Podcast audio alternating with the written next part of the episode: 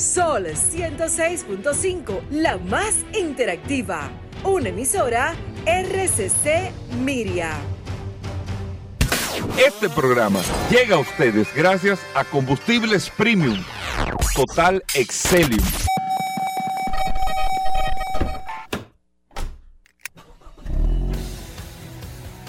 Bienvenidos al programa número uno de movilidad en la República Dominicana. Vehículos en la radio.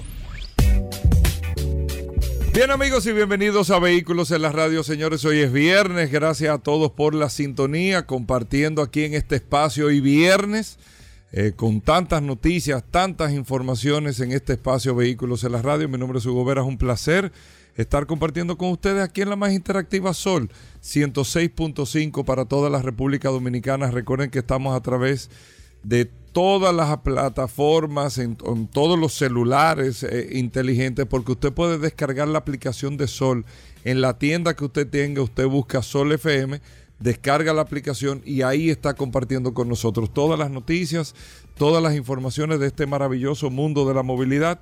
Usted lo tiene en este espacio Vehículos en la Radio. Mi nombre es Hugo Veras. Un placer estar compartiendo con ustedes en el día de hoy, como cada viernes, que tenemos un contenido para que usted lo disfrute y lo pueda desmenuzar durante todo el fin de semana. El WhatsApp a cargo del hombre del WhatsApp, Paul Manzueta ya viernes, Paul, bienvenido. Gracias, Hugo. Gracias, como siempre. Más que un placer y un honor para mí compartir contigo y con todos los oyentes de este programa Vehículos en la Radio. Gracias, señores, por la sintonía. Hoy un viernes sumamente interesante. Se termina esta semana llena de noticias interesantes. Muchos, eh, realmente, muchas inquietudes través de este segmento, Hugo Veras, a través de este, de este tema de la movilidad nosotros siempre hablamos aquí en este programa Vehículos en la Radio, que los países se desarrollan en base a la movilidad. La importancia de la movilidad Totalmente. es que un país y su desarrollo depende en gran Eso lo hablaba yo ayer en San Francisco de Macorís, eso mismo, el desarrollo. O sea, San Francisco es una provincia y el municipio cabecera que tiene un desarrollo increíble, importantísimo, pero ya ese desarrollo le ha entrado con una negativa con el tema de la movilidad precisamente.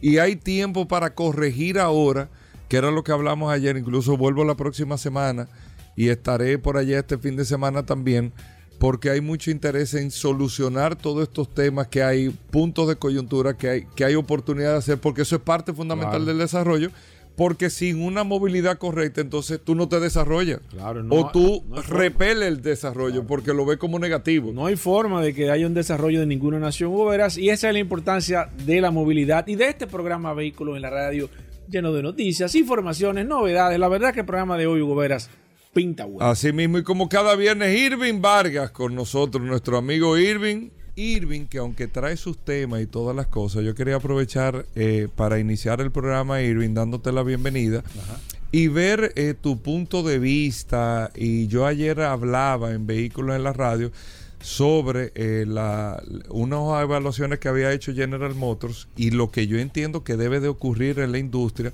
porque la industria automotriz de una manera u otra, y lo hemos comentado, comentado en otras ocasiones, se está quedando como fuera de todos los esquemas de negocio que está planteando el mundo digital. Tú tienes un Netflix, tienes un Disney Plus, tienes un Spotify, tienes esto, tienes lo otro, que tienes una renta mensual por un servicio que tú recibes. Sin embargo, los automóviles, para las automotrices, yo te vendo hoy, probablemente sigo contigo conectado esporádicamente por temas de servicio y todo que te vendo, pero al final lo que pasa es que no utilizan lo que utiliza la tecnología, que es la economía compartida. Exacto, no tengo nada. Cerrada. Y General Motors hizo un estudio sumamente interesante donde por aplicaciones que la gente estaría dispuesto a pagar y Tesla ha hecho el ejercicio con el tema del el, el autopilot. El autopilot, el tema que yo te venda, que tú contrates X o Y servicio y este servicio y, todo, que tú vayas. servicio de cámara 360, que es Todo ese tipo de cosas, o sea, que, tú vayas añadiéndole cosas al carro. como de,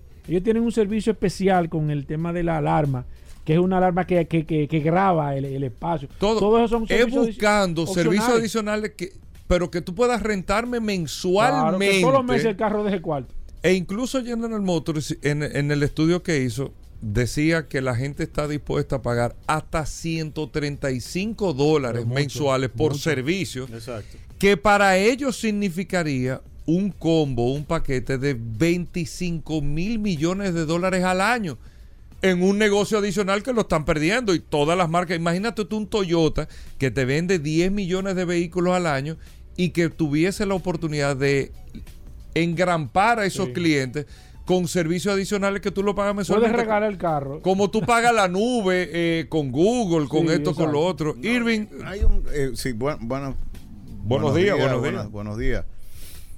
Hugo, Sí, porque es que el cambio estructural lleva a una cantidad de, de, de- de variables no contempladas. Yo veía, por ejemplo, un documental interesantísimo sobre las redes sociales. Y los que verdaderamente construyeron las redes sociales, que no fue ni Mark Zuckerberg, ni fue eh, ni fue Larry Page, ninguno de ellos fueron los que construyeron realmente la red. La red la construyeron los líderes, los equipos que ellos formaron y que fueron diseñando lo que es hoy día cada una de estas redes sociales. Y ellos decían, inicialmente nosotros teníamos una intención de tener una plataforma donde la gente pudiera consultar, eh, por ejemplo, yo quiero ir a tal sitio, yo quiero con- eh, quién es fulano de tal, quién es este, quién es aquel, entro a Google, busco la información, es un buscador, supuestamente, de información, te da la información que tú necesitas gratuitamente, nada es gratis en la vida, eso me lo, me lo enseñó mi padre. Bueno, tú mi no pagas. eh, Hugo, lo que pasa es que tú no ves la utilidad que tú tienes. O sea, si yo digo, voy a cenar con Hugo Veras y te invito a cenar, tú no vas a pagar por la cena. Ahora, ¿cuál es el propósito de la cena mía? Sácame me- algo. Exacto. ¿Cómo así? Cualquier cosa. Así que funcionan las invitaciones. no. Por eso fue lo del vino los otros No, días, pues yo no me di cuenta. ¿Cómo No, así? Exactamente. Voy a cenar con Hugo Vera. Probablemente no te voy a pedir ningún favor, ya tú no estás en el ayuntamiento. ¿Cómo? Eh, eh, hace tiempo. Entonces, ¿qué sucede? De repente es que la gente me vincule a ti, me vea públicamente a- a- a- con Hugo Veras. Y ya yo estoy recibiendo un sacándole beneficio un beneficio. intangible. No es dinero, no es nada, pero al final, de repente digo, mira, yo soy miembro, el jefe del anillo de Hugo Veras. Cualquiera que quiera hablar con Hugo, tiene que pasar por aquí. Tú eres el filtro. Exacto. Estoy poniendo un caso que no es el mejor, ¿Y que no es el coleo yo ahí? no, no, no me. Pero el Pero tema entonces, de- eh, eh, entonces ¿qué, qué sucede? A lo que voy es, a raíz de que se formó todo esto, han comenzado a surgir una serie de cambios. Porque, por ejemplo, los fabricantes de automóviles que hasta ahora entregaban su vehículo, daban la espalda y esperaban que la gente tocaran la puerta y dijeran, oye, mantenimiento, Exacto. pieza. Y ellos cómodos, allá en su fábrica, tranquilo. Dice, no, no, olvídate que ese, ese viene para atrás. Ese viene días". seguro. Y te ponían un mensaje que dicho sea de paso, es uno de los, mis descubrimientos.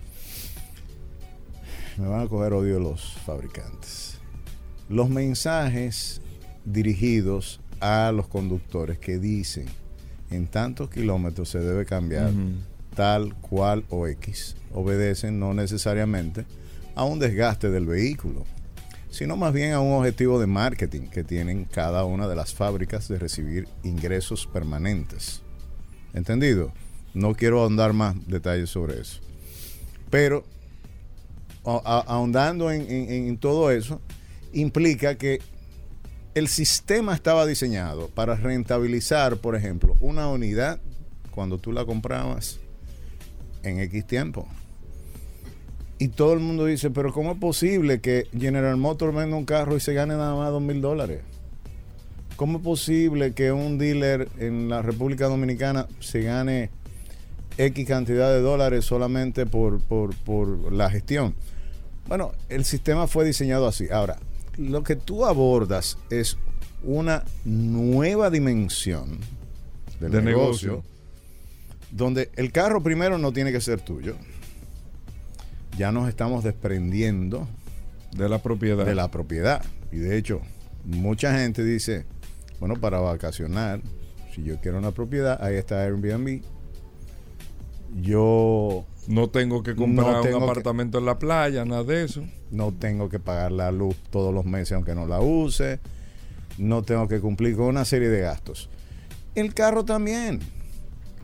Hay toda una nueva plataforma de lo que ustedes llaman, y que muy bien lo explicaba Paul y tú, donde está el, el auto compartido. Entonces, ¿qué pasa? Como tú dices, General Motors, Ford, se han dado cuenta de que el negocio cambió y que probablemente lo que es hoy día un rent car no tenga razones de ser en el futuro, porque ellos mismos pueden gestionar ese vehículo, como tú dices, 135 dólares mensuales o 200 dólares mensuales o semanalmente 500 dólares o qué sé yo, dependiendo de cuál el uso que tú, mientras más corto el uso, Claro. ellos estiman que hay que hacer una O revisión. servicios así que tú, que tú puedes enlazarte ahí. Entonces hay una empresa en Europa que se llama Stellantis, que tú conoces Sí. perfectamente, que ha hecho una alianza con BMW y con eh, Mercedes-Benz. Ahora está llevando a 16 ciudades de Europa este nuevo concepto del auto compartido y que necesariamente tiene la participación de los fabricantes. ¿Qué pasa? El vehículo eléctrico se presta aún más que el vehículo de combustión porque tú tienes un vehículo de bajo mantenimiento. Y como decía Paul, la gente tenía necesariamente que tocar la puerta, que ir a recibir servicio, Sí. que ver una serie de, de, de condiciones que necesita el vehículo de combustión que no la tiene el vehículo eléctrico. Entonces el planteamiento obedece más a la nueva modalidad de un vehículo híbrido o eléctrico, donde la gente primero dice, bueno, yo tomo este vehículo, lo tomo por X tiempo, no tengo que preocuparme del mantenimiento. Cuando toque el mantenimiento, probablemente ya yo lo, lo habré devuelto. No me gustó, me brinco a otro, no tengo, porque mucha gente dirá, pero eso es como un lease. No es un lease. En un lease tú tienes ciertos principios que cumplir parecido a una transacción de compra Sí. donde inclusive al final del periodo tú tienes la opción o de comprar el vehículo, de quedarte con él, o de devolverlo y volver a reenganchar. O sea, es, es otra modalidad que aquí nunca funcionó, Hugo. Creo que Aquí bien, hay bancos que lo hacen, eh, pero... con flotillas. Sí, sí, con flotilla, más empresarial. Ahora, tú ves, Irving, de- lo que yo entiendo, o sea, y lo he hablado mucho con Paul también. Al final, eh, el- la compra de vehículos en los próximos años va a ser Nada. Un Nada. tema del pasado. O sea, Sí. el, el- el- el- ese, eso que nosotros vemos la transacción de que yo te voy a comprar un carro, es que Yo no lo- va a haber la Pero. Hugo, si tú te vas de vacaciones, Paul, y tú vas a durar... Debería irme. ot- Oye, ya está pidiendo vacaciones. repite. Si Perdón tú vas a durar... No, no, no, no, dale, dale. Yo te Digo, que, que si, por ejemplo, hay personas que no usan los 12 meses del año el automóvil. No. Pero yo veo más, yo veo más el, yo, yo veo más el, el tema del vehículo eh, ba- bajo, bajo, bajo ese esquema, un nuevo esquema de negocio, como, como una parte de una economía a nivel global, donde las marcas lo que van a aportar va a ser el carro. Y las otras empresas, como yo lo veo, van a aportar todo, todo el engranaje de lo que se va a convertir en vehículo y vehículo a nivel general. Evidentemente, cada carro va a pagar un internet, porque ya sabemos que los carros llevan una eh, llevan, lle- llevan internet, van a tener que estar atados a una compañía de teléfono. El carro va a tener que contratar, por ejemplo, música con las compañías que ven música. Entonces yo lo que veo al carro como un componente adicional de esas empresas, donde los fabricantes del carro van a poner el carro y por ende le va a tocar una parte, entiendo yo, quizás no la mayor parte, pero le va a tocar una parte de ese concepto o gran nuevo negocio que se va a armar de las automotrices, porque evidentemente al final quienes van a tener el control del tema de la movilidad no van a ser los fabricantes de vehículos. No es como ahora, que ahora mismo el fabricante que, eh, es que el que tiene el control. Y por eso ha sido la desconexión que ha tenido el automóvil. ¿Por qué? Porque hay una economía, que es la economía del tema digital, donde están todos los, los desarrolladores, Google Maps, tal, de la música, tal, y no está entonces, lamentablemente, incluido el automóvil, y por eso ahí está el automóvil por un lado y están los fabricantes de tecnología por el otro lado. Paul, la- la- lo del auto compartido va a cambiar aún más el negocio, tal y como planteaba. Ya no es simplemente ¿Tú no ves como una realidad eso, Irving, como una posibilidad de que la gente, porque yo no lo veo a, a nivel general, principalmente quizás en- lamentablemente en los la- países latinos o en Latinoamérica a nivel general, como que no hay una costumbre de tú de que compartir el carro con una gente que tú no, no conozcas. Como que hay cierto miedo todavía. Mira, a mí, ayer yo estaba en una estación de, de combustible de aquí de la Lincoln. Y el operador de pista, como le llaman, o sea, el bombero, me dice, ese celular que usted tiene, ¿cuál es? Un iPhone tal. Digo, sí, ¿cómo usted sabe? Me dice, no, no, yo sé por los, huecos de atrás, yo sé cuál es el celular que usted tiene. Mm. Sí. Entonces me dice, Ah, pues el bombero estaba. no, yo me asusté. El bombero. Dije, ya- yo dije, ahorita saca no, no una manguera, sino una pistola. No, no, no, el bombero. bombero No, pero nada, yo bromeando. Entonces me dice, me están vendiendo un iPhone en 53 mil pesos. ¿Cómo? ¿Y qué iPhone es eso? Pero yo tengo la posibilidad de usar ese iPhone por 200 pesos diarios. Digo yo, pero tú te vas a pasar la vida pagando eso.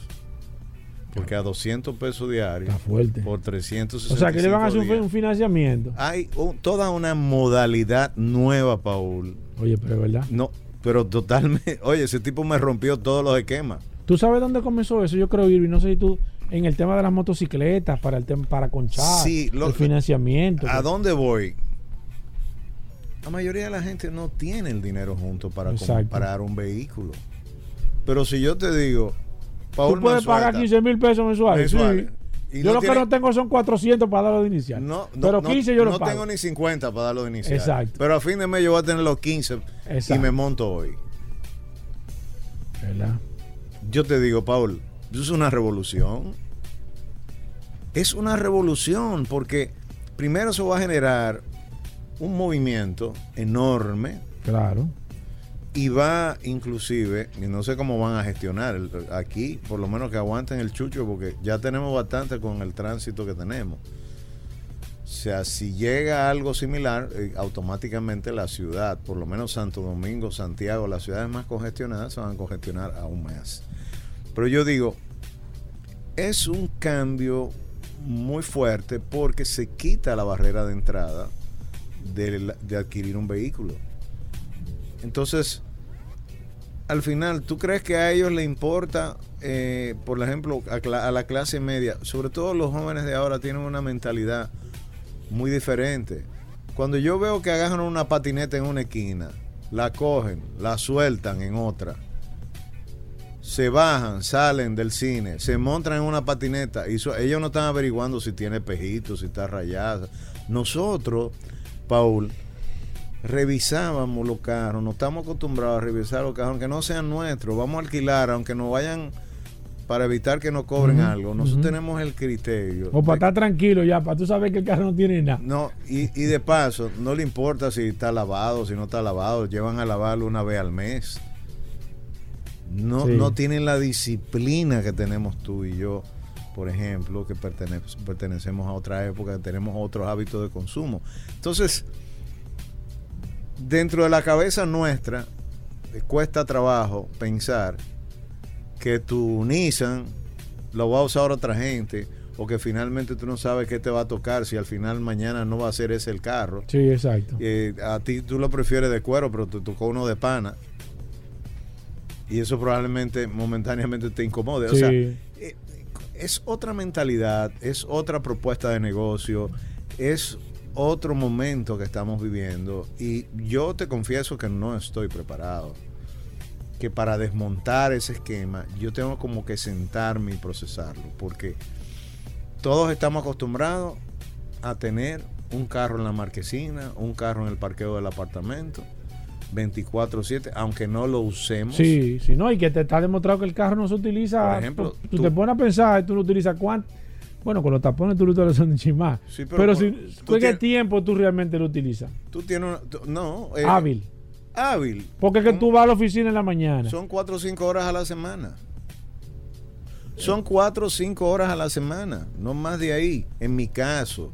Ahora, el que es vendedor en la calle lo, lo debe utilizar por lo menos tres horas, cuatro horas al Sí, día. exacto. ¿te entiendes? Sí. Pero yo no, yo no lo uso más de una hora al día, porque la distancia a, a mi trabajo es Sí, corta. son cortas. Eh, eh, yo me paso el día en la oficina, tengo pocas visitas que hacer. Procuro no moverme mucho porque ya estoy programado y las reuniones cada vez más las estoy haciendo por Zoom a distancia con otro criterio. Irving, eh, para finalizar en este caso, caso de los Moss, Twitter, ¿qué, Óyeme, qué ha pasado? óyeme, eso- ¿Qué han dicho? es tú, que, tú que estás conectado No, no, con no, no, Musk, que veo que te retuitea y, cuéntame qué Yo estoy retuiteándole. las últimas noticias del Lomo, porque el hombre revolucionado, ¿qué, qué? ¿Se sabe algo? ¿Qué va a hacer? ¿Qué ha dicho en esta semana? Tengo tantas cosas que decirte, pero voy a tratar de, de- de- de simplificar. Mira, él habla en principio de que va a privatizarlo. Privatizarlo significa que no va a estar en bolsa. Sí. O sea, no va a cotizar. Habla de libertades, pero no es verdad que algo que sea tuyo, que no sea público, tú le vas a dar permiso a todo el mundo para que. Entonces, la complejidad de lo que Elon Musk está haciendo es otra cosa que el mundo eh, de las redes sociales está en shock.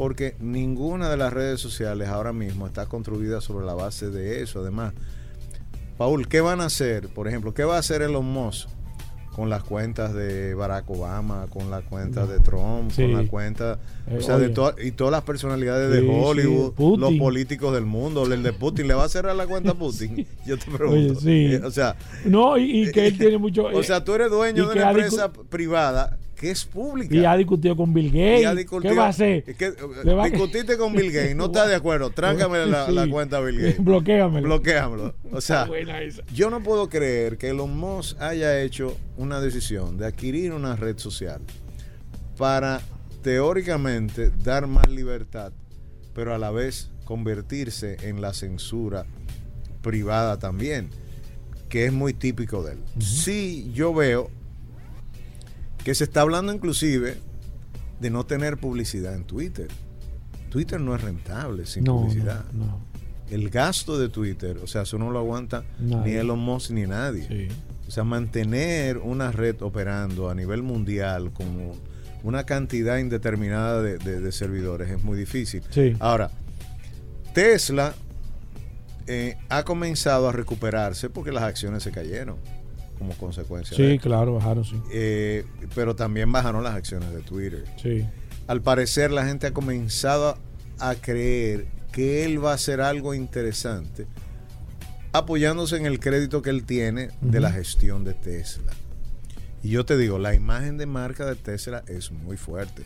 Yo discutía con un amigo esta mañana que me decía, eh, ¿qué carro eléctrico yo puedo comprar? Y yo digo, bueno, mira, no tiene que ser Tesla. Si tu presupuesto está limitado, hay otras opciones. Mira, ahí está Nelson Peña, que tiene BID. eh, BID. Ahí está Agencia Bella, que tiene una división que eh, eh, igualmente eh, tienen un- unos autos. el, bueno, no, no, no, no están bajo la marca Honda, no recuerdo cuál es la el marca. Chang'an, Chang'an. Chang'an. Sí. Está Viamar, o sea, pero no, me dice, no, no, no, no, es Tesla. Digo, pero, pero Tesla no tiene apoyo, o sea, no tiene tiene, representante. sí. Me dice, no importa, yo prefiero correrme el riesgo. Entonces yo digo, Paul, la imagen de marca puede mucho. La imagen de marca va más allá, no solamente de una garantía y calidad. Hay que acompañarlo siempre con el prestigio que supuestamente la marca te está aportando. No es lo mismo que digan, mira, ahí vieron a Paola en un, ¿cómo es? ¿Cómo es la marca? Ujú. Chang'an. Chan- Chang'an. Chang'an. Sí. O con, con- ¿Cómo es? B, BYD. B, Bueno, Nelson dice BYD. Ujú. Yo aprendí de Nelson Sí. el BYD. Bueno, que digan, anda en un Tesla. El dominicano es muy comparón. Lamentablemente, aquí se compra marca. La imagen de marca va por encima muchas veces hasta del servicio. Alguien me decía, Audi, otro auto eléctrico, Ujú. El e-tron. el e-tron llegó, pero tienen la duda del servicio de, de- de- y la experiencia de Abelino Abreu, que ha manejado toda la vida la- la- la- la- eh, su, su servicio de taller de combustión. O sea, Audi tiene que demostrar que realmente tiene las piezas, tiene la garantía, tiene el respaldo de una empresa muy importante del país, que es Abelino Abreu, y que todos, yo particularmente, que tengo Audi, siempre le he visto como, como una marca tremenda. Sí. Pero vuelvo y te digo, aún Tesla, la gente la ve por encima de Audi. Oye bien, el prestigio es mayor, la novedad es mayor y la imagen de una tecnología más avanzada. Entonces, ¿hasta dónde vamos a, a- a- ver eso reflejado en Twitter? Pues probablemente lo veamos en los próximos días. Vamos a ver a un Twitter renovado, a lo Elon Musk. Ya veremos cuál va a ser la política. Pero hay mucha suspicacia. Y ahí creo que vi a, a un Bin Salman, un- un- un- un jeque árabe, que le metió la mano. Creo que fue con 2.600 millones de dólares. Ya estamos de vuelta. Vehículos en la radio.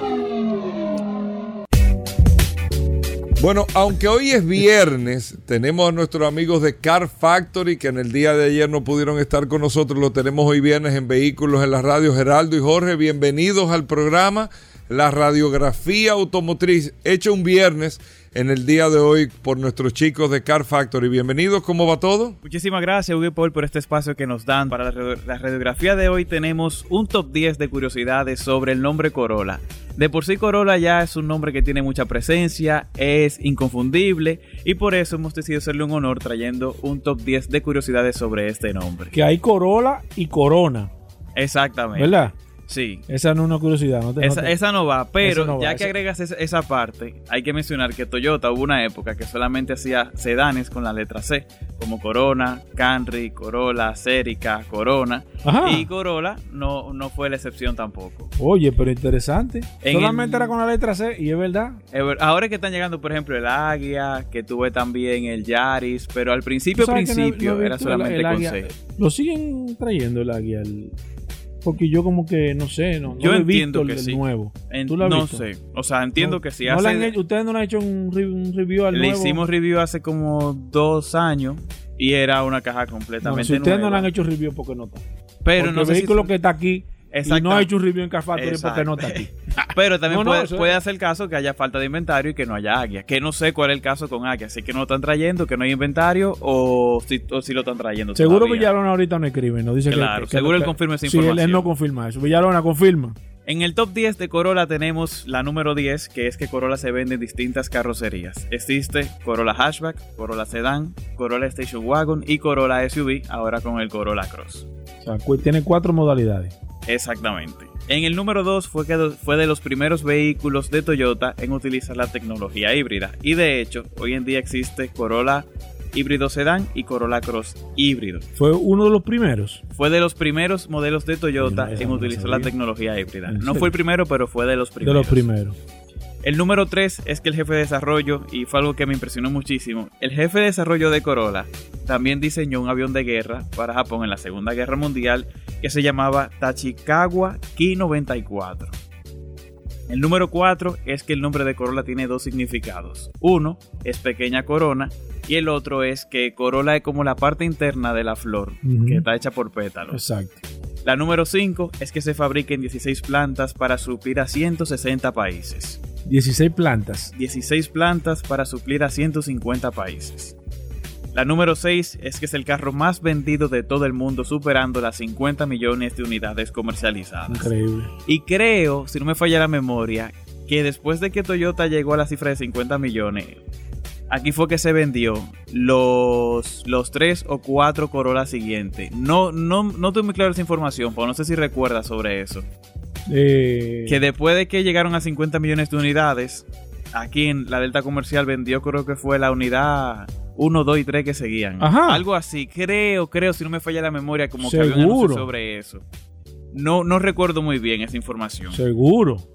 Algo, O sea, eh, ¿fue iba algo por ahí, iba por ahí, iba por ahí. Ajá. Manuel Villarona, que por favor Que nos confirme confirmen la- esa esa, esa información. segunda información.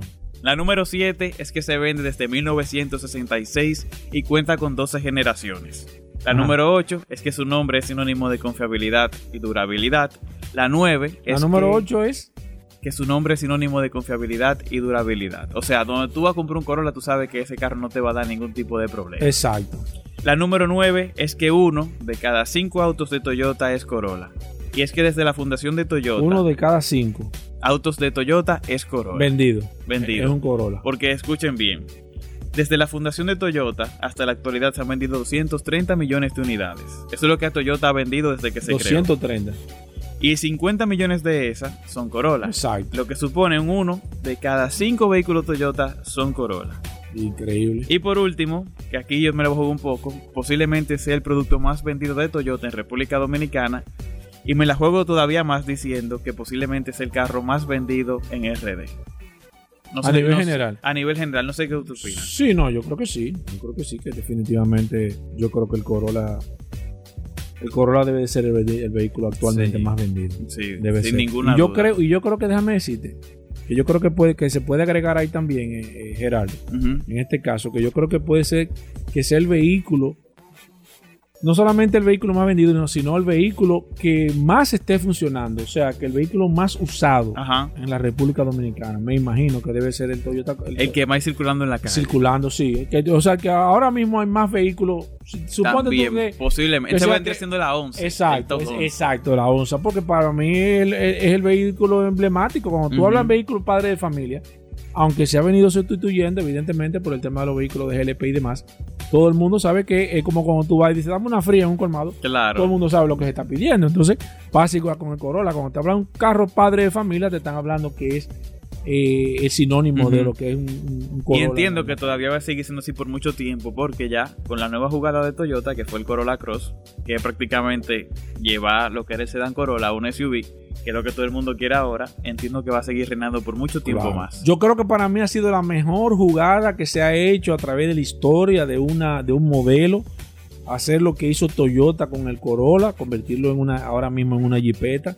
Eso le va le va le va a prolongar la hegemonía de, de el de nombre este lo va a seguir, Claro. le va dando una, una vida más larga. Claro, le va- lo, lo va a seguir porque evidentemente iba a tener, tarde o temprano iba a tener que desaparecer porque lo- lo- Claro. lo- los carros evidentemente cada día se fabrican menos y las jipetas evidentemente se fabrican más. Entonces iba a tener fecha de caducidad y con esto le dio como un nuevo respiro 100%. a que realmente yo es difícil que nosotros podamos ver quizás a través del tiempo en lo que nos queda de vida que podamos ver quizás un modelo que pueda sustituir en tema de venta Ujú. Toyota Corolla yo no sé en realidad y eso sería interesante que tú lo investigues como ustedes son la gente de la radiografía de este programa Vehículos en la Radio cuál podría ser el segundo y el tercer modelo más vendido. más vendido pero que esté actualmente en la actualidad que se esté fabricando porque bueno tú puedes decir, Eh, yo creo que el que le sigue es el Volkswagen Golf. el Golf El Golf. Sí, pero el Golf, por ejemplo, no se vende, no se vende, En República Dominicana. no se vende en República Dominicana. Digo yo, por ejemplo, en el mercado, por ejemplo, Ok, que esté en República que esté en Dominicana. República Dominicana. ¿Cuál sería el segundo y el tercer modelo que se esté fabricando? Ah, por el cepillo, no, pero el cepillo no Claro. se fabrica. Bueno, podría ser perfectamente el Honda Civic. Que de hecho, de. Honda anunció que van a sacar Civic Cross. Para Sí, hacerle competencia, hacerle competencia. a Corolla Y en tercer lugar, ¿cuál tú entiendes que debería ser? En tercer lugar, Ahí te la puse difícil. Yo tengo uno aquí. Rafford o. CRB. Debe ser. Investígate eso y vamos a hablar Sí, la sí, semana, sí. la Eso hay que buscar semana. Mira, si yo veo, veo un review, tengo un review del nuevo Toyota Corolla Cross allí. eh, Sí, van a encontrar un review en YouTube como arroba Car Factory, eh, Corolla Cross, review en español. Y además de que hay un review del Corolla, pero de la caja pasada, no de la, de la onceava generación. no de Ajá, tienen también un review del, del, Sí, del carro. del no solamente carro. del, del carro. Lo puedo buscar a través de dónde, repite. de YouTube como Car Factory y en Instagram arroba Car Factory RD. Ahí se van a enterar de noticias, noticias, curiosidades, review, historia, todo lo que quieran saber sobre el mundo automotriz lo van a encontrar ahí. Además de que la semana pasada subimos un review sobre Airways U5, una jipeta 100% eléctrica que a pesar de que sea china, parece un vehículo europeo. Ajá. O vamos a hablar de ese vehículo la semana que viene. Vamos arriba, vamos a darle con ese. Así lo hacemos. Bueno, gracias chicos. Un viernes diferente haciendo Car Factory, pero ya la próxima semana, el jueves, nos vemos con ustedes. Recuerden arroba Car Factory. Eh, RD, usted lo puede seguir en Instagram, YouTube y ve todas las informaciones, todos los videos, todo ahí a través de Car Factory. Hacemos una pausa, venimos de inmediato. Ya estamos de vuelta. Vehículos en la radio. Bueno, de vuelta en Vehículos en la Radio. Más adelante, Juan Carlos Padrón, vamos a hablar de gomas. eh, también nuestro amigo de Soluciones Automotrices en el día de hoy. Muchos temas interesantes. En principio, Paul, estábamos hablando del tema de la. eh, cuando entramos en el programa, con el tema de la movilidad, que la movilidad, tú muy bien lo decías y de manera muy correcta, parte fundamental del desarrollo de los países, de la ciudad, del ser humano. La movilidad, la conexión, cómo tú te mueves. Al final, la ciudad de los países, quienes los conforman son las personas. Y las personas tienen que tener algún nivel de accesibilidad para poder moverse, para poder transitar, pero que ese tránsito sea lo más efectivo, lo más seguro, lo más económicamente sustentable. Y yo le ponía eh, el caso, por ejemplo, en San Francisco de Macorís, que ayer hice, eh, pasé un día completo y le mando un saludo especial. Vehículo en la radio allá en San Francisco. ¿Es local? Full, Ajá. full, full, full. Oh. Eh, un saludo a toda nuestra gente de allá. Ellos me decían, ¿y qué tú haces aquí a esta hora? Yo no, es que yo lo grabo temprano el programa, yo lo grabé a las 6. Yo lo grabo a las 6 y cogí para acá. Va, va- va a comenzar el programa. ¿y qué? Es- exacto. La gente preocupada. Eh, ¿Y cómo te va a hacer lo del programa? Entonces ahí es que tú te das cuenta que vehículo en la radio local. Y hablamos de muchos temas. Estuvimos con el Consejo Económico de la provincia, estuvimos en la alcaldía, estuvimos con la gobernadora, eh, en las universidades también, con muchos puntos eh, eh, sumamente interesantes. Y antes de hablar de este tema de la movilidad, decirle lo siguiente, y yo lo decía en el día de ayer, para la movilidad, cada quien, amigos oyentes, tiene que jugar su papel. Tiene que jugar su papel. Cada quien. El sector empresarial, que es importante, eh, es el brazo económico del desarrollo. Los sectores educativos, todos tienen que jugar su papel. No podemos estar ajenos que desde ese portón hacia adentro lo que me corresponde y del portón hacia afuera le corresponde a, yo no sé quién, pero no a mí. Pues yo no tengo que ver con la calle, con la acera, con lo que pasa. Y eso no es así. Nosotros somos parte eh, de un todo. Y cada quien tiene que jugar su papel. Nosotros como autoridad tenemos que jugar nuestro papel. Como Estado tenemos que jugar nuestro papel. Es un Estado que está en vías de organización, como también el sector privado está en vías de organización. Entonces, como estamos todos en vías de desarrollo y organización, tenemos que medianamente jugar nuestro papel para que las cosas puedan funcionar. Le voy a poner dos ejemplos. Te puedo poner de allá de San Francisco y de aquí, de la, de la capital también. El ejemplo del desarrollo de proyectos inmobiliarios, el ejemplo del desarrollo de proyectos comerciales, de grandes centros comerciales. Independientemente es que ahora, amigos oyentes, en este país, algunas alcaldías, ahora que son las que gestionan el uso de suelo, y digo ahora no por nada malo, es que hace 15 años el tema del tránsito no era un problema en el país completo. Ya era un problema en puntos, pero no en el país completo. Y había un issue que es tan importante que hoy se está empezando a pedir que no se pedía anteriormente, que no se pedía anteriormente, que son los impactos. Te piden el, el- el- estudio de suelo, el medioambiental, pero el impacto de movilidad, que esos son estudios incluso nosotros en el Intran, usted llama una consulta, paga por el estudio y se le hace un estudio con los técnicos del Intran del impacto de movilidad. ¿Para qué? No es para decir que no se haga ningún proyecto, sino es para decirle cómo ese proyecto se debe de hacer para que tenga el menor impacto en términos de movilidad. Punto. Te dicen, tú tienes que dejar una marginal aquí, las salidas tienen que ser aquí, las entradas tienen que ser por aquí, por esto, aquello, lo otro.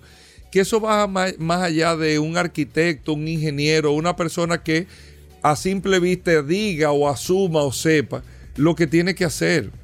Entonces, yo le digo esto porque independientemente a que tal vez en un municipio donde usted vaya a desarrollar un proyecto, ay que el ayuntamiento no me lo pidió. Nosotros tenemos que jugar nuestra parte. Digo yo que voy a invertir en una plaza en tal sitio. Y debo de preocuparme. Mira, tú me hiciste todo el estudio de las evaluaciones. Hame el estudio de impacto de movilidad para la zona. Porque yo tengo que tener una política interna de buen vecino. De que lo que yo esté construyendo, haciendo, tenga el mejor desempeño eh, comunitario de la zona el mejor desempeño comunitario de la zona. En términos de movilidad, para que me impacte lo menos posible, va a tener un impacto, pero que sea lo más eficiente en el flujo y en el tráfico que yo voy a demandar. ¿Me entiende lo que estoy diciendo? O sea, tiene que haber, el Estado tiene que jugar su papel, lógicamente.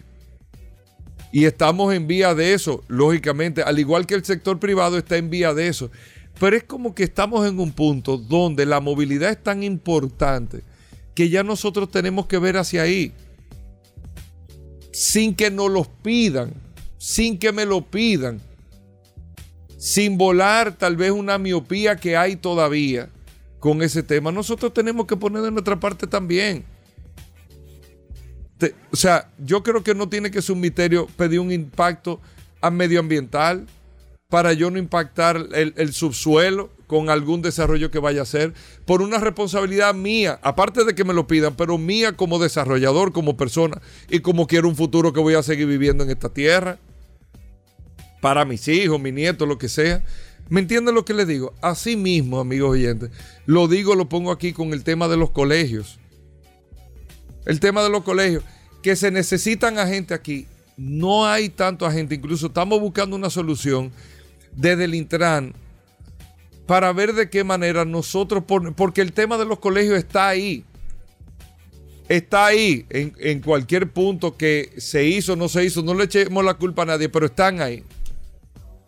Y hay que buscar una mejor gestión de tránsito con el tema de los colegios. Nosotros tenemos una socialización con el Ministerio de Educación en zonas puntuales con el tema de horarios que estamos trabajando y con la Asociación de Colegios, pero independientemente de que un agente de la DGC puede estar o no en horario, ustedes saben muy bien que no hay un agente de la DGC o varios agentes de la DGC para cada colegio. Entonces, se, le está buscando la manera de eso. Y más, lo voy a confesar, y nosotros mismos como Intran, estamos buscando ver cómo ponemos nosotros mismos unos gestores de tráfico de Intran que sean momentáneos. En eso estamos trabajando ahora por esta situación que hay en lo que llegan los otros resultados de los cambios. La microsimulación del Distrito Nacional se está haciendo en estos momentos. Ya los equipos llegaron todo y se está haciendo. Se van a entregar unos primeros resultados en octubre, otros en noviembre y otros en diciembre. Y en enero vamos a tener resultados ya tangibles con este tema. Pero en lo que llega a eso, hay que ver qué soluciones se hacen. Ahora, también los colegios no pueden estar de espalda a esto. Hay muchos colegios que hay que felicitar, los que han tenido la ICTV, que tienen dos y tres personas, un personal con radios, en las esquinas, los extremos y todo, y tienen una gestión de tránsito, aunque tienen un impacto, pero gestionan el tránsito. Un personal propio de algunos colegios, pero la mayoría no lo tiene. La mayoría es de la puerta del colegio para adentro y lo que pasa ahí afuera a mí no me importa. Y eso no debe de ser. Eso no debe de ser. Esto es un tema de todos y todos en conjunto debemos de gestionarlo. Fíjense que no es echando culpas a nadie, sino sobre el entendido del proceso. Tenemos que ayudar cada uno a poner de nuestra parte. Hay zonas de arroyondo que están sufriendo muchísimo, que con que el colegio pudiera, como puede hacerlo, tener de su propio personal, porque son horarios puntuales, pero no, el colegio está de la puerta para adentro. Lo que pasa, y así no puede ser. Eso es tema de gestiones de tránsito para que podamos todos estar mejor Y les digo, en base a tecnología se está microsimulando la ciudad ahora. ¿Qué es la microsimulación? Con la carga vehicular que hay ahora mismo, con los estudios que están hechos, lo que se está es simulando todo, pero con la realidad. Y te dice ya con los cambios viales, los ajustes de semáforo, todo lo que hay que hacer. En vez de hacerlo como piloto, se está haciendo microsimulado. La semana que viene con Dios delante junto a la alcaldesa, la DGCET y nosotros vamos a presentar ya y vamos a anunciar formalmente junto al sector privado el proceso ya de parqueo a un solo lado en las vías que están de una sola dirección. Ya ese proceso inicia. También ya se tiene el parqueo establecido, donde los vehículos se van a llevar y donde la gente va a pagar la multa por mar estacionarse. Ya eso va a arrancar. Pero en lo que llegan los procesos nosotros tenemos que poner de nuestra parte también. Aunque la autoridad tiene que jugar su papel como lo vamos a jugar también. Tranquilo que lo vamos a jugar. Pero caramba, con esto tenemos que poner de nuestra parte. Por otro lado, me pareció sumamente interesante un proceso que llevó Alemania, amigos oyentes de vehículos en la radio, donde ellos en junio, julio y agosto, ahora es que presentaron los resultados en septiembre, ellos por un periodo de tres meses hicieron una especie de prueba o de, eh, o de, o de proceso para, amigos oyentes de vehículos en la radio, subsidiar el transporte con un ticket, que la gente comprara un ticket de 9 euros un ticket de transporte público de 9 euros, y, o sea, era para no decirlo 100% gratis, abrieron las puertas de todos los sistemas de transporte colectivo del país y tú te duraste tres meses utilizando el sistema. Eso fue un impacto de ahorro al medio ambiente de 1.8 millones de toneladas, hablándole como una especie de bono de transporte que la gente lo pagaron. Y ese ejercicio me llama tanta la atención porque ellos calcularon que fue eh, aproximadamente, amigo oyente, el 10%, o sea, o que hubo una reducción del 10% de los viajes en automóviles privados que se tuvieron utilizado, utilizando en las ciudades porque se dio ese incentivo a una transición al uso del vehículo de transporte público, porque la verdad es que por 10, 9 euros en 3 meses, 90 días, 9 euros, 9 euros te cuesta 2 galones de gasolina. Y eso creó una revolución o una volcadura al uso del transporte colectivo. Le, le digo eso con esta idea de los alemanes que nosotros, o sea, de verdad a mí me llamó mucho la atención y, lo voy a observar desde aquí humildemente para, para ver qué propuesta se puede hacer, porque cuando nosotros terminemos el sistema de transporte integrado, yo creo que uno de los mayores incentivos que puede haber es este. Uno tener, o sea, calcular qué tanto cuesta o qué tanto se mueve en términos de costo de pasaje y que tú de manera gratuita o con un pago único, uno mismo diga, pero vean acá, es que me sale más económico. Claro, yo tengo la interconexión, es efectivo todo esto. Yo voy a dejar el carro en mi casa y ver el impacto en términos de medio ambiente, en términos de tránsito, en términos de subsidio de combustible, a tu irte directamente a subsidiar el transporte en términos de la tarifa y que vaya directamente al usuario. Bajas el uso de la motocicleta, baja el uso de los carros, baja los todo baja. Claro, teniendo la efectividad en el uso de este tema. Me pareció genial. Alemania lo acaba de hacer tres meses como una prueba piloto y ahora todo el mundo está pidiendo que lo dejen y que se mantenga. quería decirlo porque me, llamó poderosamente la atención eh, y quería comentárselo a ustedes. Paul, por otro lado, ¿qué tenemos? Claro, Hugo, tú sabes que ayer sucedió algo interesante a nivel eh, mundial y para todos, bueno, todo el mundo sabe que la reina Elizabeth eh, ayer lamentablemente falleció y más que todo, y este, este comentario de mi parte, quiero hacerlo para primero eh, darle la importancia que tuvo la reina Elizabeth, que fue una amante eh, de los vehículos a nivel general y se convirtió en un emblema de, aunque no se note, pero fue una de las principales embajadoras de las marcas eh, inglesas.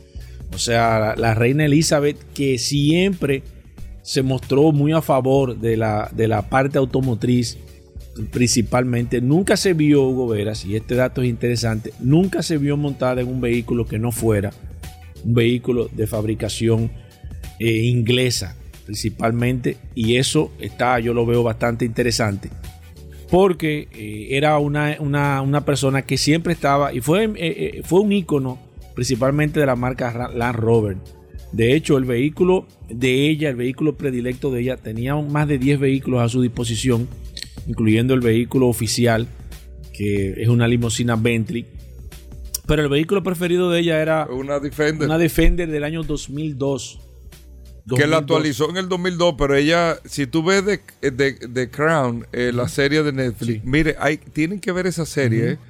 O sea, te cuenta toda la historia de la reina. Eh, incluso creo que se estaba grabando el último season, la última temporada eh, con este tema. Y tú la ves conduciendo que nunca tuvo licencia. Sí. Pero tú la ves conduciendo. Porque, no necesitaba licencia ella. No, y además que ella no conducía en la calle. Ella conducía dentro de los terrenos que eran inmensos. Pero ella, tú sabes que no necesita licencia para. Es de la poca persona. Digo, y nadie la va a parar tampoco, yo me imagino. no, pero te digo que, bueno, evidentemente, porque entonces estaría irrumpiendo la ley, aunque no la necesite. Pero ella, por la jerarquía que tenía, y eso me gustaría y luego investigarlo y quizás hablar con el curioso para que pueda investigar ese caso de las pocas personas que entiendo yo de manera independiente que el cargo no necesita que tú tengas una licencia, un permiso de conducir por Pero yo te voy a decir, tal vez porque se asumiría que nunca iba a manejar la calle. Por temas de seguridad, digo yo. Bueno, bueno, eso habría que, habría que verlo, pero es un dato interesante porque yo entiendo hay que, ver la fortuna. Que ¿eh? quizás, que quizás. ¿eh? Yo estaba viendo la fortuna que dejó. Y hay que decir que... Solamente en joyas y eso... Soy, 3 mil millones de libras sí, esterlinas en joyas. Y a nivel general, Hugo Veras, eh, la reina Elizabeth, que fue, que fue mecánica también, que es interesante. Y amante Durante, de los caballos. Amante de los caballos. Y tenía muy, muy, muy, muy en claro, Hugo Veras, que siempre que salía ella, daba un impacto en el vehículo que ella andaba siempre montada. Siempre utilizó eh, el vehículo como parte, como un complemento de. Bueno, de, Paul, de su... a un punto tal que hoy, hoy, hoy, hoy viernes, las, la asociación de distribuidores de vehículos en Inglaterra les rindieron un tributo a la reina porque fue siempre una banderada Sí, de la industria, sí, del sector, sí, eh, del desarrollo de la, de la industria automotriz en Inglaterra.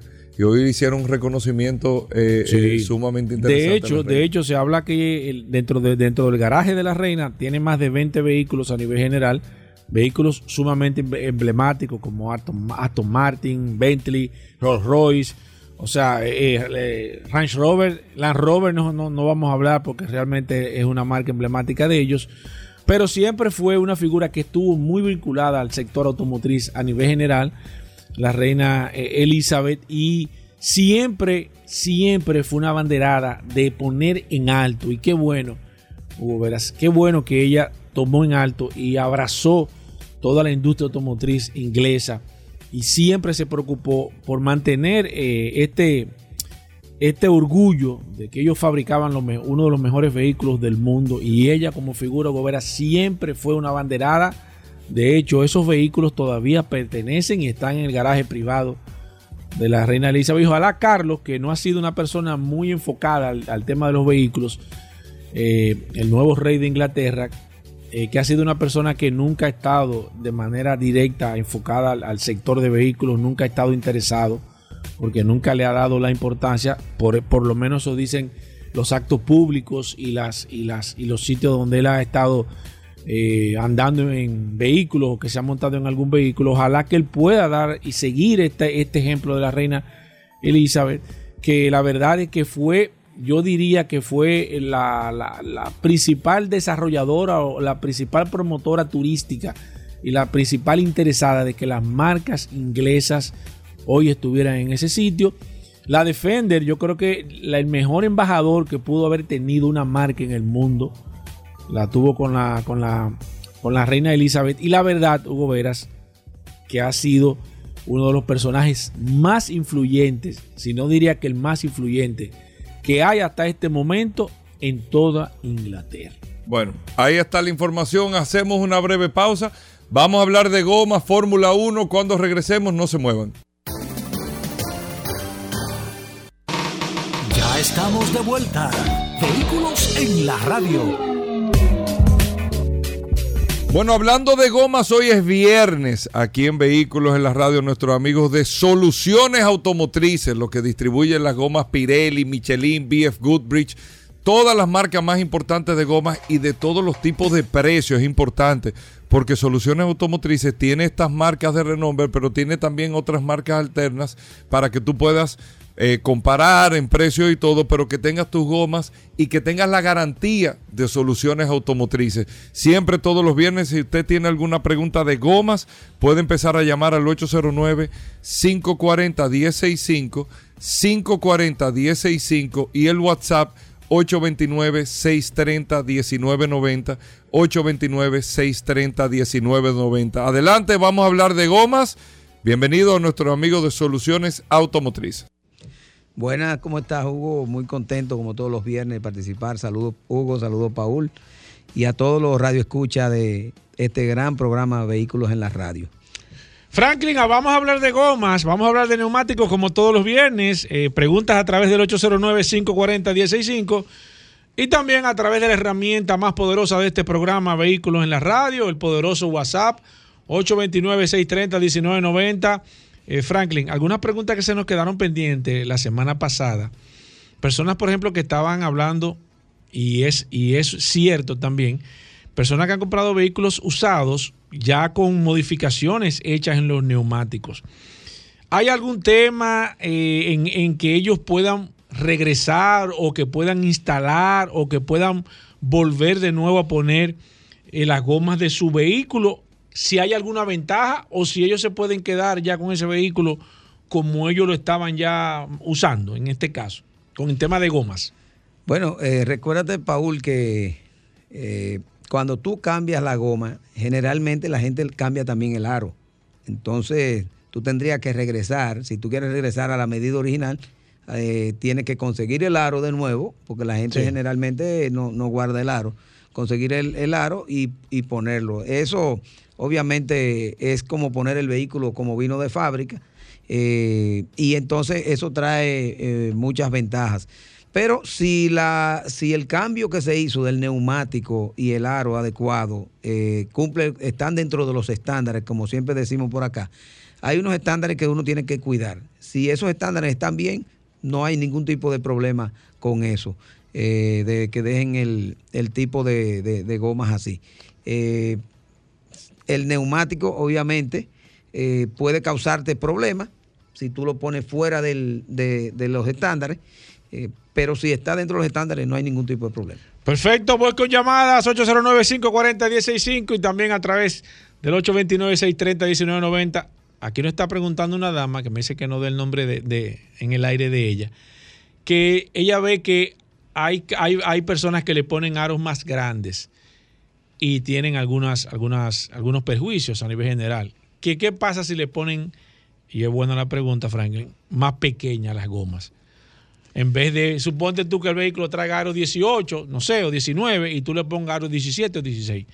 ¿Qué, ¿Cuál sería? eh, ¿Sería Sí. la- el mismo riesgo o solo, si lo beneficia? eso? Vamos a, a esquematizarlo de la siguiente manera. si tú favor. pones un neumático más grande, entonces el, el vehículo está programado para dar una vuelta, eh, eh, vamos a decir X. Si tú le pones un neumático más grande, la vuelta va a ser más, más larga. En lo que un neumático da la vuelta, va a ser más largo el recorrido.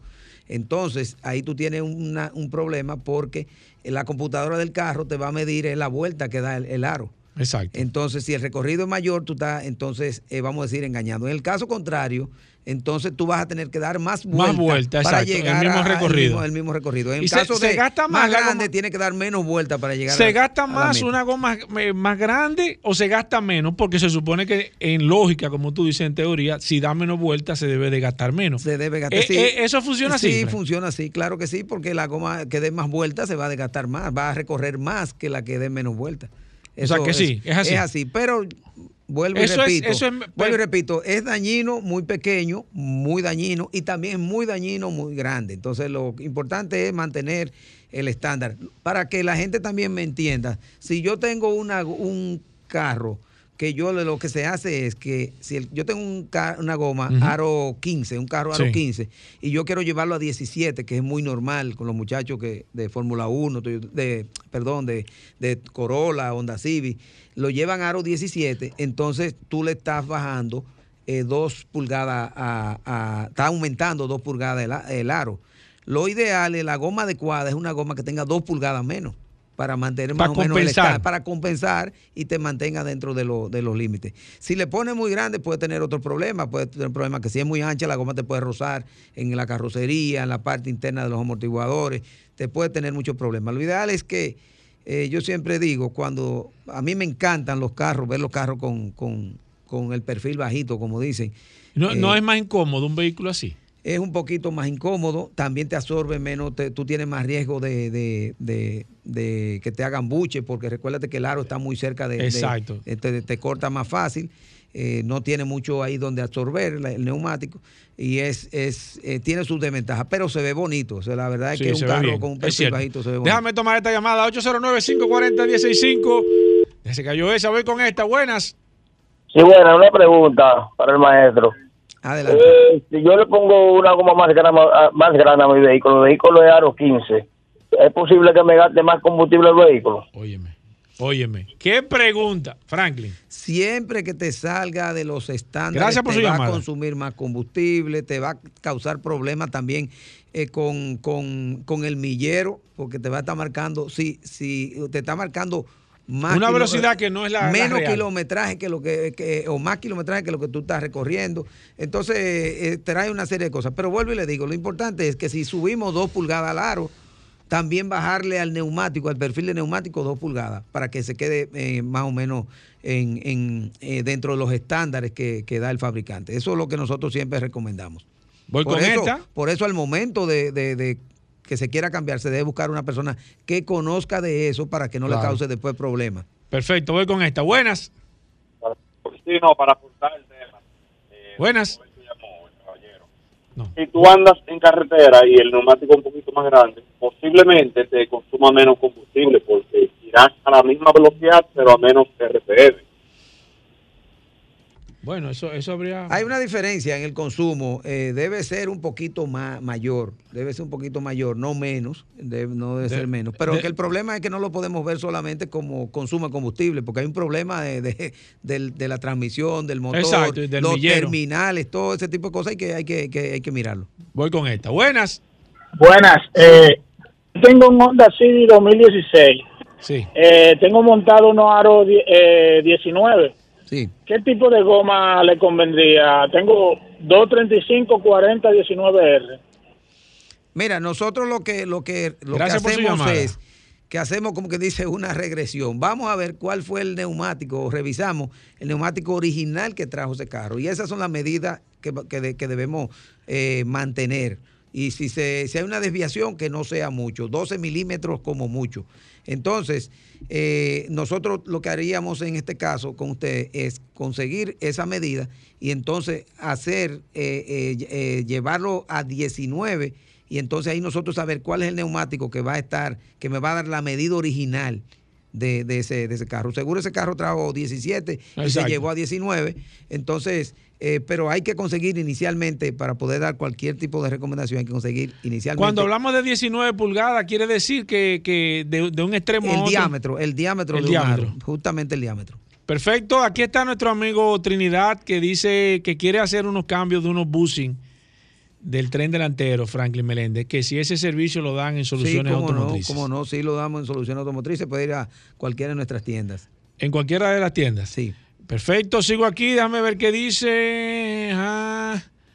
Dice aquí Alejandro, dice, se cambia la relación de la transmisión para que funcione como debe. Bueno, él, él dice que en caso de que se le ponga una goma más grande, que se le debe de cambiar, pero eso se va a complicar mucho. De que la relación de, de- de la transmisión. Sí, entonces, tú tienes que hacer modificaciones, Paul, pero, Y eso- y eso pero no- la, la idea, recuérdate, eso es cuando tú te sales de los parámetros eh, que recomienda el fabricante. Si tú te sales, ahí tienes, no, y solamente eso, si pones una goma muy grande, a lo mejor va a tener que subir, subir los, los amortiguadores también. Exacto, Va a tener también. que, porque te va a rozar en la, en la, va, eh, en la, en la tú sabes- carrocería. Tú y sabes que sí, que te iba a preguntar eso. No, no, no, no se puede dar el caso de que choque el vehículo. Sí, y de eso, que es la goma eso- choquen. eso es muy normal en estos carros de estos de, de, de- de las personas jóvenes, Sí, que de le- muchachos jovencitos que tú ves que les gusta hacer ese tipo de modificación y tú ves que, que roza en la carrocería. Exacto. Y Pero da- eso y- daña también el neumático. Daña el neumático, daña el carro también, porque También. eso es algo que... que- que Sigo no aquí, hablamos con nuestros amigos de Soluciones Automotrices. Aquí está Franklin Meléndez, Juan Fanini nos dicen, oye lo que dice Juan Fanini, que los carros, esos que están tumbados con la goma bajita, lo que ponen al conductor es a mover la cabeza diciendo que sí. diciendo que sí. Estamos totalmente de acuerdo, Juan Fanini.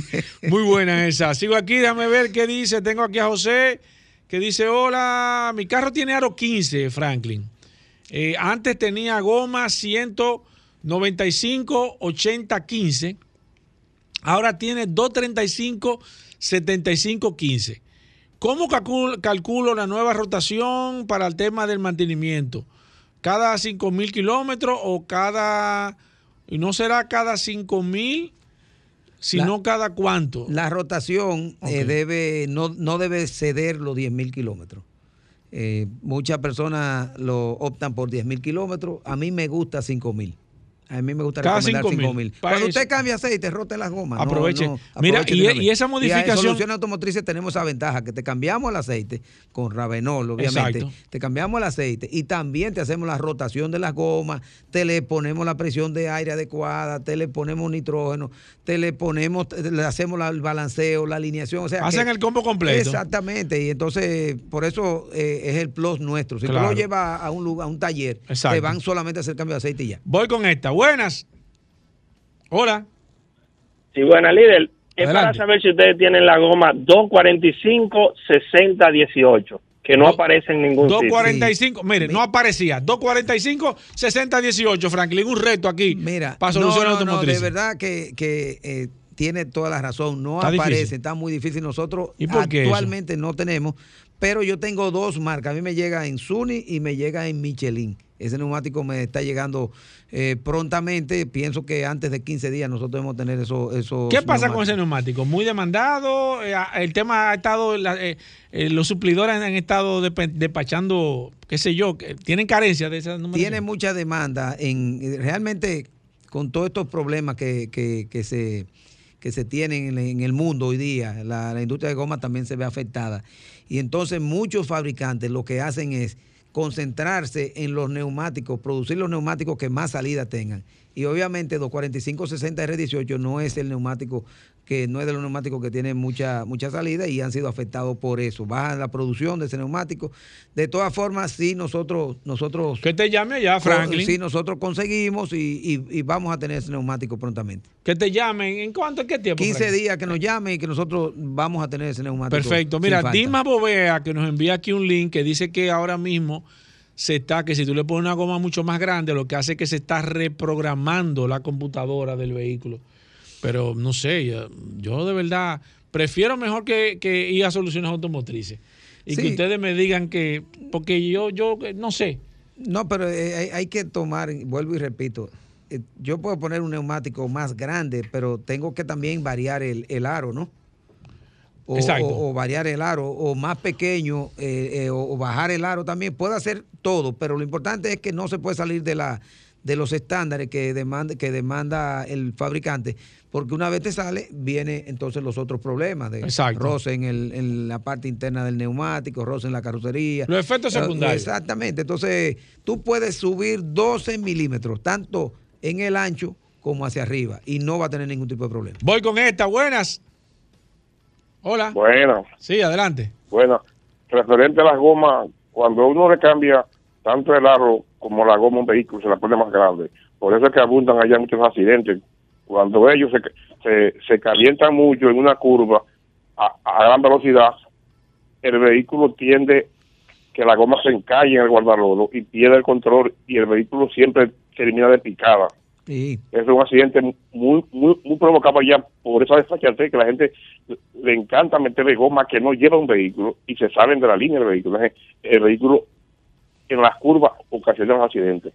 Así es. Perfecto, óyeme, excelente, muy, muy muy, bien. buen aporte. Jairo García dice, pregúntame a Franklin ahí, por favor, ¿cuánto cuesta una revisión del tren completo de su vehículo? Jairo. Mira, nosotros, nosotros ya la revisión eh, de, de tren, eso, eso, si es una revisión, eso creo que son 500 pesos que se cobran, no es una cosa del otro mundo. Si es una revisión, ya ahí entonces, si hay que hacer cualquier trabajo, pues ya, eh, entonces se haría, eh, sería otro precio. Perfecto, voy con esta. Buenas. La gente está queriendo hablar con Franklin Meléndez de Soluciones Automotrices. Buenas. Sí, buena. Adelante, maestro. Para una Mini Cooper 2014, las gomas son Run Flat. Así es. 205-4018. ¿Cómo? Son media difíciles. Sí. Franklin, escúchanos la radio, Franklin.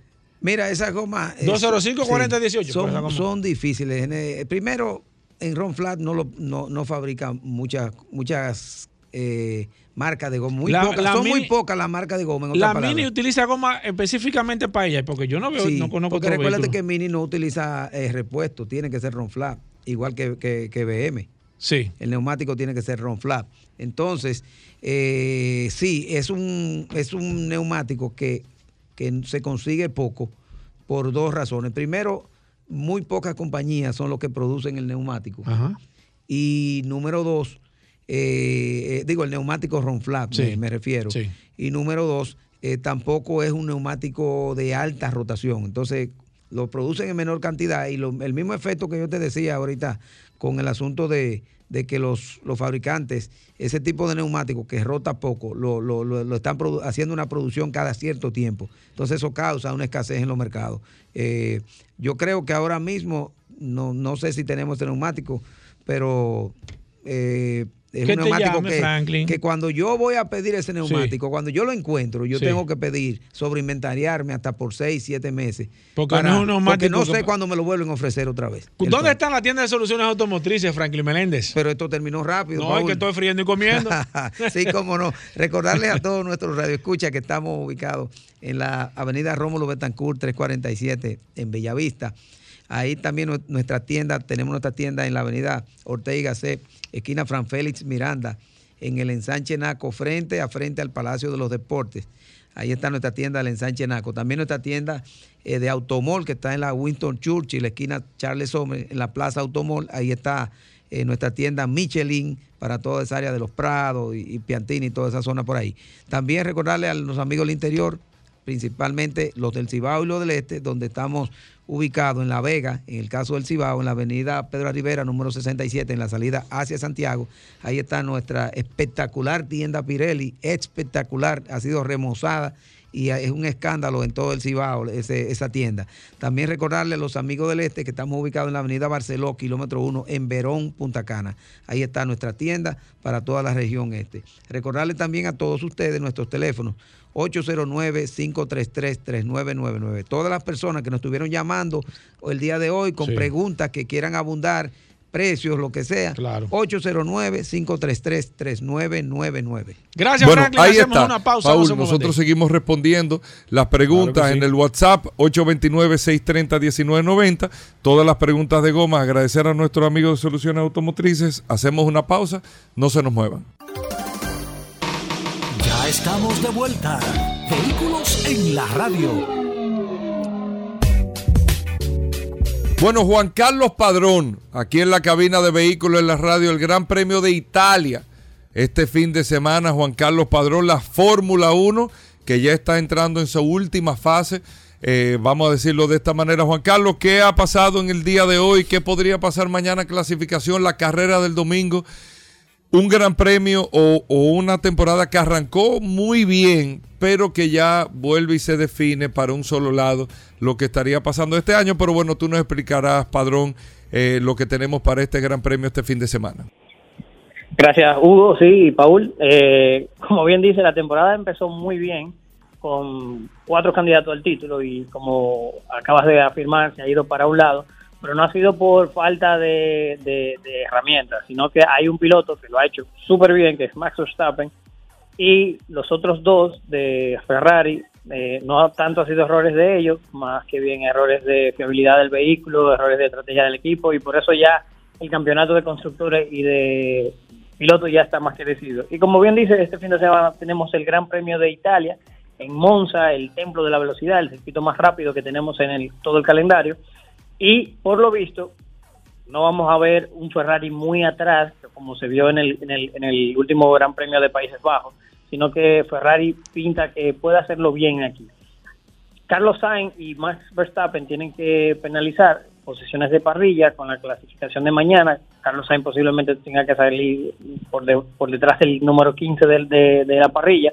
Y Max Verstappen, si, si hace la pole, saldrá quinto porque penaliza cinco posiciones.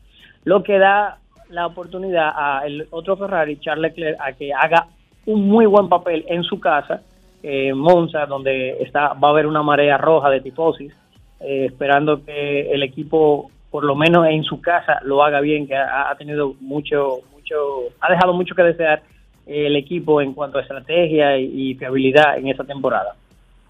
Juan Carlos, ¿quién gana esta, este próximo fin de semana? Mira, como bien dije, Charles Leclerc tiene todas las papeletas para hacerlo mejor, porque Ferrari va bien. Eh, por lo visto, eh, el- en, la- en los primeros entrenamientos libres, Leclerc fue el primero, y en el segundo entrenamiento libre, eh, Carlos Sainz fue el segundo.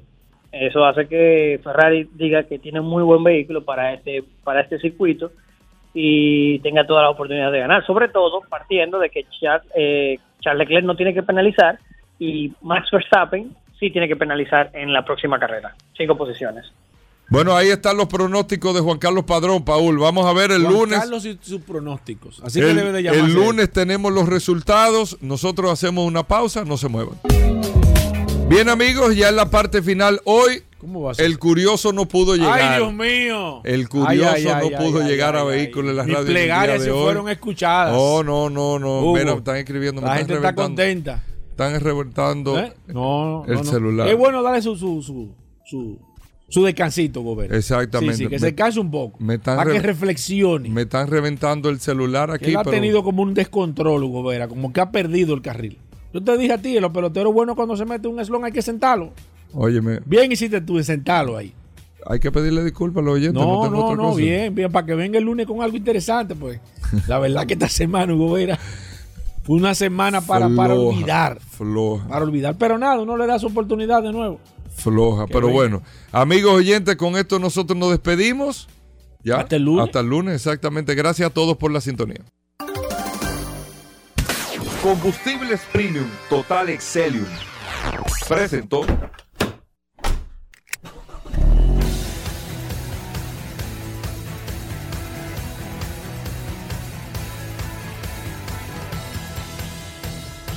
Vehículos en la radio. Sol 106.5, la más interactiva. Una emisora RCC Miria.